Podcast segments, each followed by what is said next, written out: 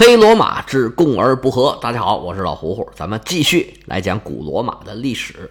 上回书咱们讲到了维埃战争，罗马呀。从公元前五百零九年共和开始，到进入公元前五世纪的上半叶，它内部的政治格局啊，都一直没怎么稳定下来。平民和贵族的矛盾贯穿着整个发展的过程。虽然设置了保民官，但是这个保民官呢，并没有让罗马安定下来，反而使平民的斗争啊多了一个抓手。双方的斗争是更激烈，甚至有点表面化的倾向。不过，因为外部的环境非常的险恶，罗马人对外的时候还是很团结的。撑过了这段时间，他们也一直在想办法，到底啊怎么才能让罗马的政治局势稳定下来。后来又搞了十人政治、十二铜表法。经过一段时间的磨合，尤其是平民里的富家大族的崛起，平民争取到了更大的权利，局势稍有改观。而这时候，罗马的国际环境啊得到了一点改善。当时在意大利半岛上势力最强的埃特鲁里亚人，由于他和他的盟友打了几场败仗。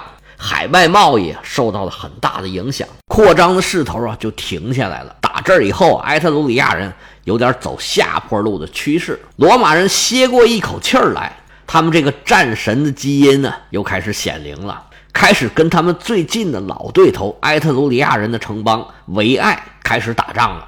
公元前四百七十七年，打了第一场维埃战争。罗马人以失败告终，双方签合约停战四十年。合约期限到了，罗马人呢又张罗打，这次还好打赢了，不过又签了一个合约，为期二十年。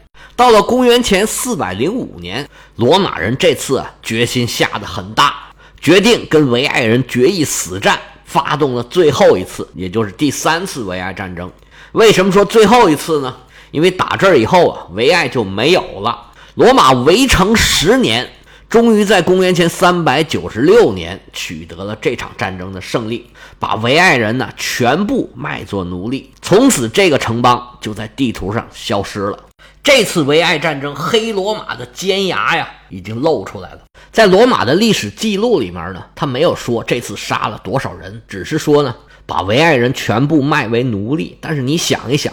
能把一个城邦里面所有的人全部卖为奴隶，这场仗肯定杀了很多很多人。因为以前的套路呢，就是说屠城，把男人、成年男子全部杀掉，妇女儿童卖为奴隶。这个第三次维埃战争应该就是这么一个套路。这次维埃战争让罗马人尝到了很大的甜头，因为把蛋糕做大了嘛，因为有新的利益进来了嘛。所以呢，整个罗马很多内部的问题，哎，也就迎刃而解了。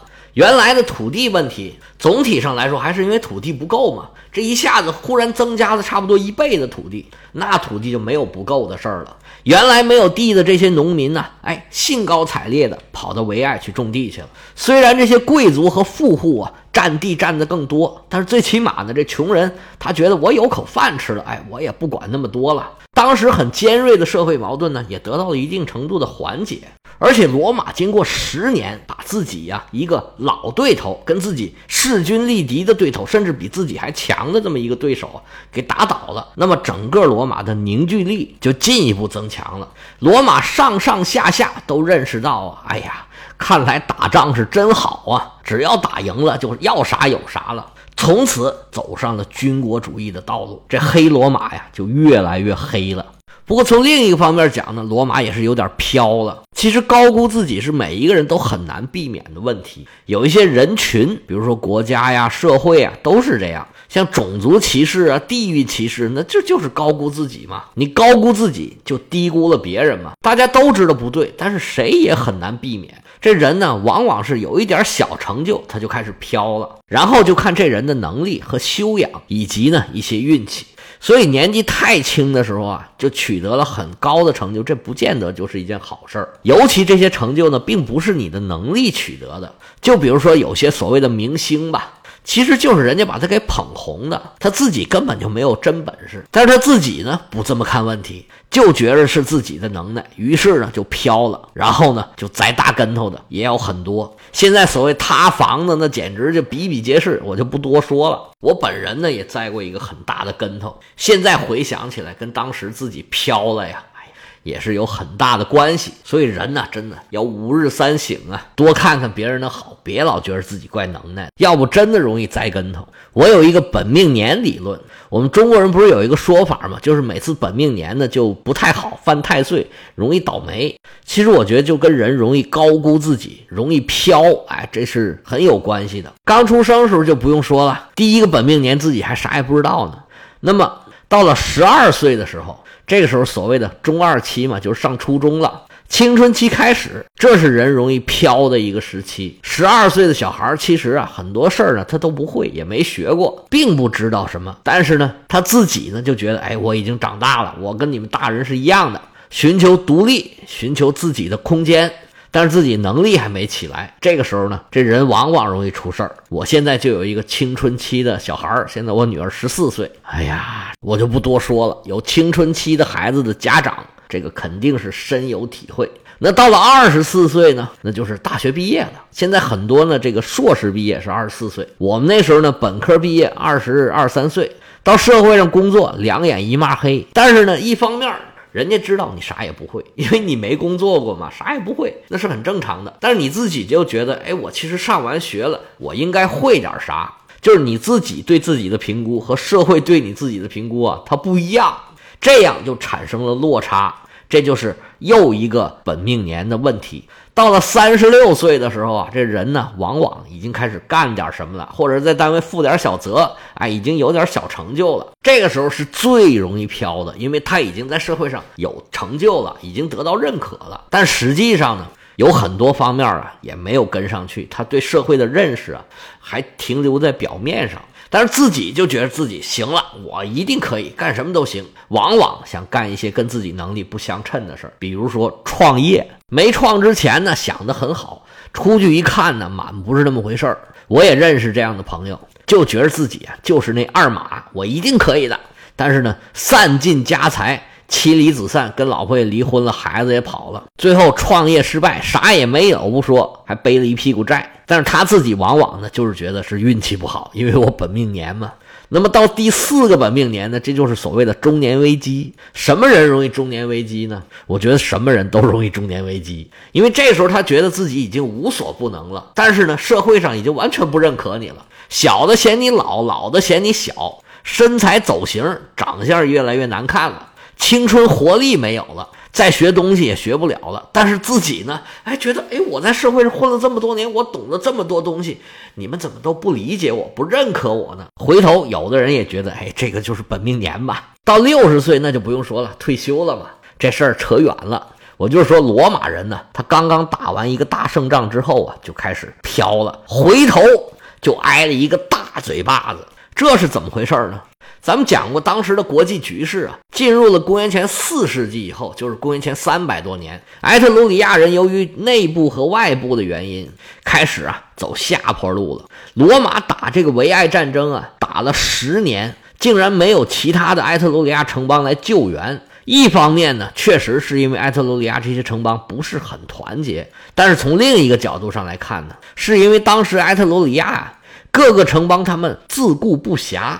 所谓墙倒众人推啊，原来的霸主变弱了，自然以前受他欺负这些小兄弟儿啊，不能饶了他，纷纷起来反抗报仇。意大利半岛上各个民族，包括咱以前曾经说过的什么沃尔西人呢、萨莫奈人呢，都起来反抗埃特鲁里亚人。其中还有一支力量。就是咱们曾经啊单独开了一回讲的这个凯尔特人，那么也就是进到意大利半岛上的凯尔特人，叫做高卢人。在公元前五世纪跟四世纪之交的这段时间，凯尔特人开始了一次大迁徙，有一部分越过了比利牛斯山来到西班牙，还有一部分呢来到了现在英国这个不列颠岛。意大利、希腊和小亚细亚都有他们的活动。意大利半岛这边呢？是整个大迁徙的一部分。这个时候啊，已经有凯尔特人，也就是高卢人，生活在波河流域了。越来越多的高卢人越过阿尔卑斯山，来到了意大利半岛。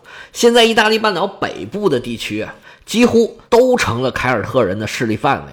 现在，米兰、威尼斯、热那亚这些地区啊，这个高卢人，也就是凯尔特人啊，有很多部落就把原来的土著给赶走了。他们自己生活在这里，而埃特鲁里亚人这时候呢，已经走下坡路，开始收缩了。这些在意大利人看来是野蛮人的部落，也不客气。就逐渐占据了原来埃特鲁里亚人生活的这些地盘儿而对于原来埃特鲁里亚人这些城邦呢，如果碍事儿，就把他们都打掉。这个时候，高卢人基本上还采取这种农牧和渔猎混合的生活方式，他们采取的是半定居的这种生活状态。他们也没有很明确的目的，也没有很大的组织，碰到一块儿呢就一块儿过，碰不到一块儿呢，有些散散落落的就到处流浪。有些部落呢就打败了，有些部落呢被人同化了，也有些部落呢就聚居起来生活下去了。现在埃特鲁里亚人的衰落呀，引起了很多他们原来对手的攻击，叙拉古人呢、拉丁人呢、萨莫奈人呢，尤其是凯尔特人，因为凯尔特人呢现在已经基本上跟他们生活在一起了，所以攻击起来就非常的方便。凯尔特人的大军浩浩荡荡从北往南。先是攻克了埃特鲁里亚人最北边的城市，叫梅尔彭，这个是埃特鲁里亚人北边的屏障。而这个时候呢，罗马已经把维埃给打败了，一南一北两座城市全部都给陷落了，那埃特鲁里亚就无险可守了。凯尔特人就浩浩荡荡一路往南开。这个时候啊，按理说呢，这个埃特鲁里亚人是罗马人的屏障。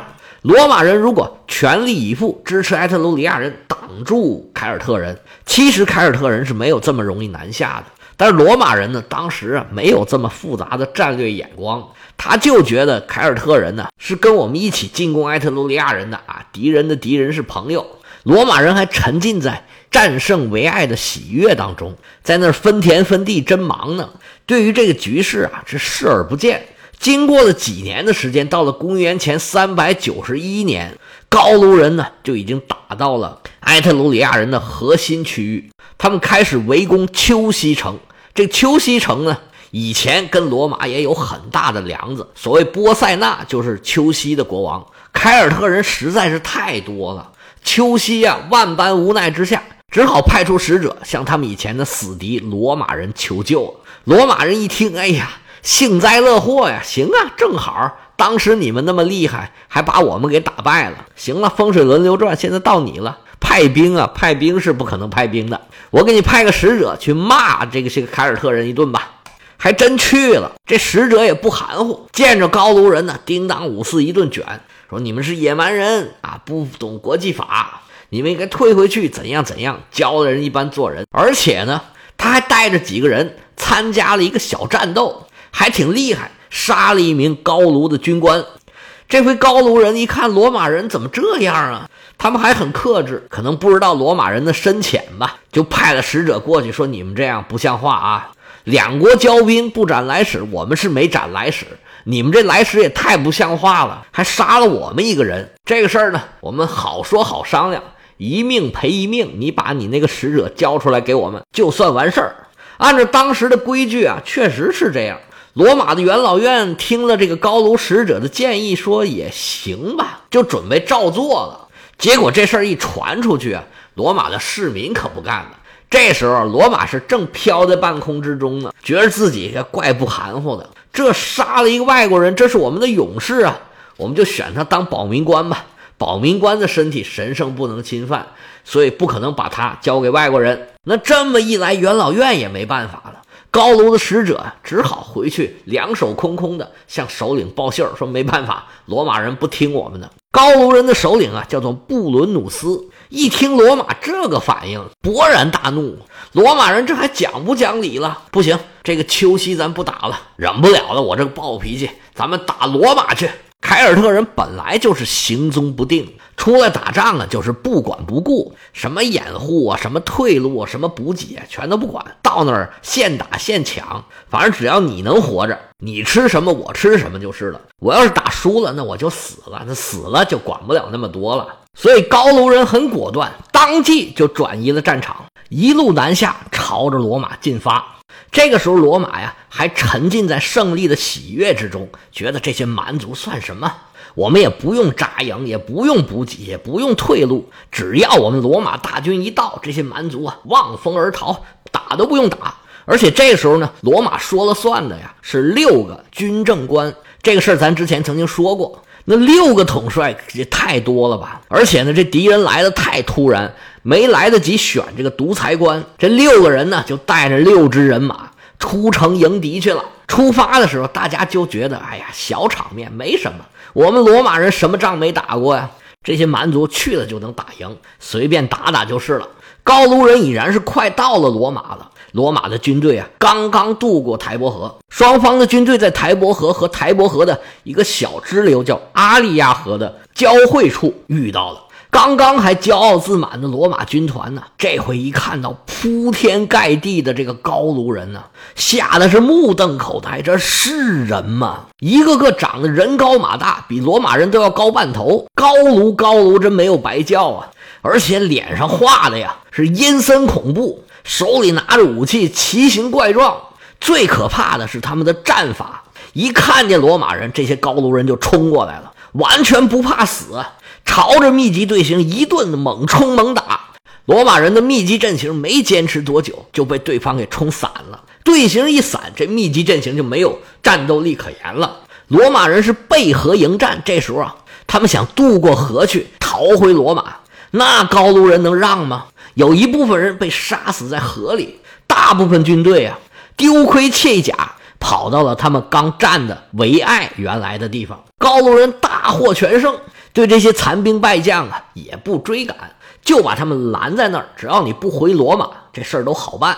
高卢人打扫战场，休养生息，三天之后大摇大摆、不紧不慢地来到了罗马城。到了罗马城的城门口，这高卢人吓了一跳。什么情况？这是跟诸葛亮那招啊一样一样的。城门洞开，也没有守军，只有一个白发苍苍的老祭司，还有一帮元老等着这些高卢人的到来。原来罗马呀，为了抵抗高卢人，已然是精英尽出，城里能打仗的人是所剩无几。于是啊，这些贵族啊、元老啊，所有说了算的人，包括保民官，大家商量商量啊，干脆组织所有的能打仗的。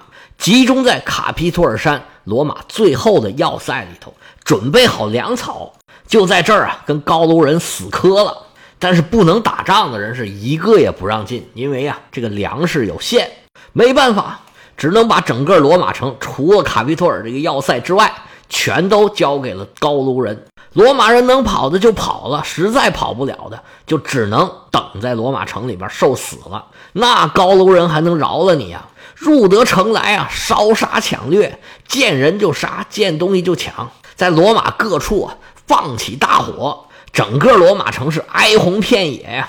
咱们之前讲的这个十二铜表法，那些铜板就在这个时候不知道去了哪儿了。高卢人在这折腾的差不多了，最后终于发现罗马人打什么主意了。他们围着卡皮托尔山转了几圈啊，就发现怎么也上不去呀。一边是悬崖，一边是小路，攻又不好攻，围其实也并不好围。但是这个堡垒一天拿不下来，也不算是彻底征服了罗马城啊。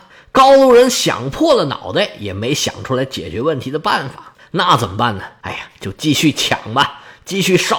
好不容易占领了这么大的罗马城。看上头这帮人，他们能坚持多久？就这样，他们在罗马城里啊继续霍霍。但是他们在罗马城里边的日子呀，也并不是很好过，因为罗马人该走的走了，要塞城堡里面还有全副武装的罗马军队，有的时候还下来稍稍骚扰一下。虽然也掀不起什么大浪，但是也很困扰。不过无论如何，罗马城被高卢人所占。对罗马人来说呀，是一个很难忘记的奇耻大辱。他们刚刚打了维埃战争，刚刚飘了一下，没几年就反手给了一个大嘴巴子。其实这件事儿对罗马人来说是个好事儿，就像一个人呢，他飘的时候得赶紧给他来点小挫折，要不然将来得出大事儿。至于高卢人最后怎么撤走的，罗马人中间又经历了什么事情，我们下回啊接着说。